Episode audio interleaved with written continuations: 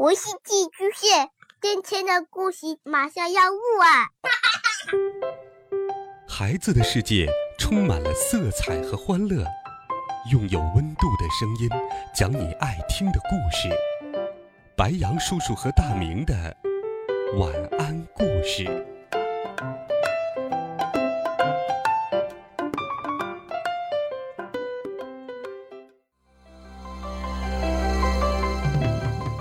小朋友们、同学们，大家好，欢迎收听白羊叔叔讲故事。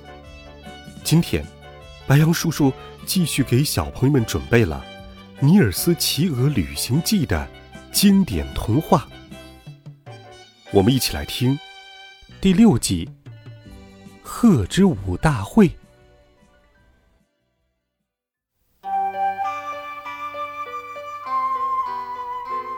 有一天大清早。露宿在维姆布湖面浮冰上的大雁们，被来自半空的喧哗声惊醒。叫声在空中回荡。大雁特里亚努特要我们向大雁阿卡和他率领的雁群致敬。明天在库拉山举行鹤之舞表演大会，欢迎你们光临。阿卡。马上仰起头来回答道：“谢谢，我们向他表示敬意。”鹤群呼啸而过，继续向前飞去。他们一边飞行，一边对每一块田地和树林发出邀请：“鹤之舞表演大会明天在库拉山举行，大雁特里亚努特欢迎诸位光临。”大雁们听到这个消息非常高兴，尼尔斯也好想去开开眼界，可是到现在还没有一个人被允许去参加库拉山的鹤之舞大会。他听到了这个消息，像被泼了盆冷水，失望极了。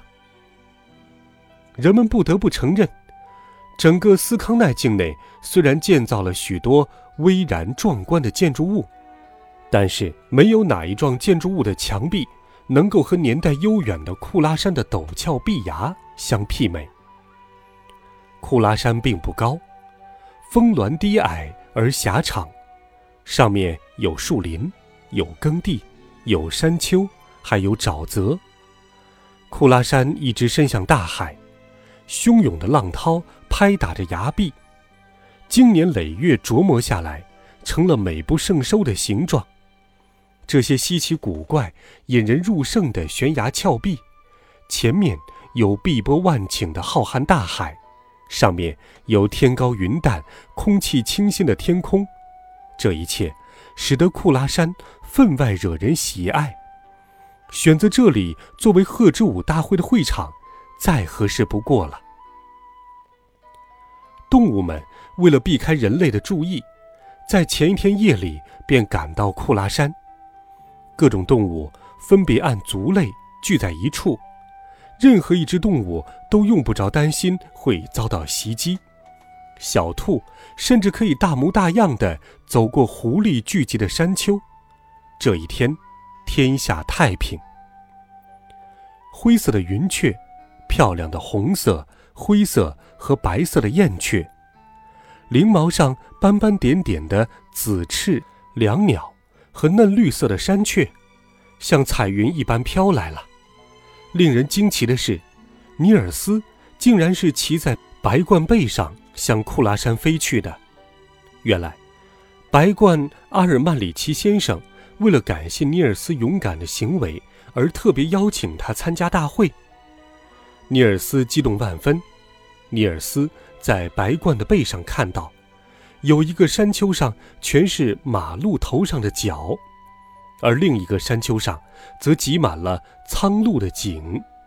狐狸围聚在那个山丘上是火红色的，海鸟聚集的那个山丘是黑白两色相间的，老鼠围聚的那个山丘则是灰颜色的，还有个山丘上布满了黑色的渡鸦。贺知武大会。按照惯例，是以乌鸦的飞行舞开始的。它们分为两群，面对面飞行，碰到一起又折回去重新开始。乌鸦对他们自己的精彩舞蹈感到非常自豪。乌鸦刚一跳完，山兔们就连蹦带跳地跑上场来。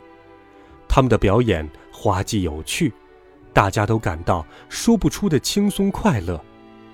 接着，大松鸡上场表演了，几百只身披深褐色羽毛、长着鲜红色眉毛的红嘴松鸡在树上引吭高歌。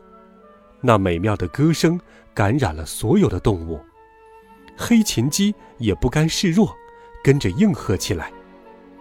就在这时候，雁群里发生了意外，狐狸斯密尔偷偷地溜到大雁们聚集的山丘，攻击了一只大雁。斯密尔由于破坏了贺之武大会的和平，而遭到了严厉的惩罚，灰溜溜地离开了库拉山。然而，贺之武大会的欢乐气氛并没有受到这起意外的影响。在马鹿们表演了角斗之后，大会的重头戏来了。一阵阵悄声细语立即从一个山丘传到另一个山丘。现在，大鹤来表演了。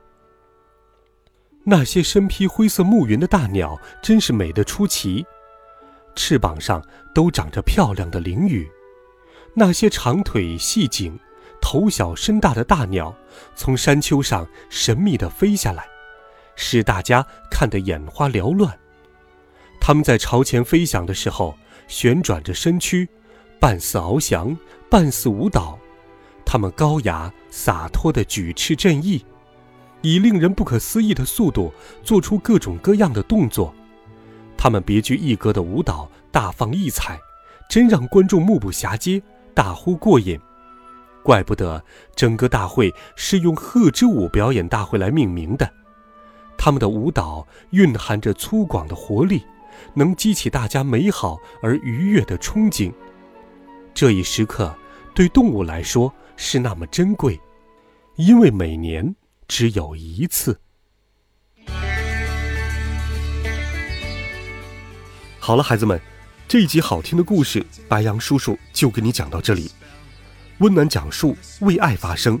每天，白羊叔叔讲故事都会陪伴在你的身旁。我们明天见，晚安，好梦。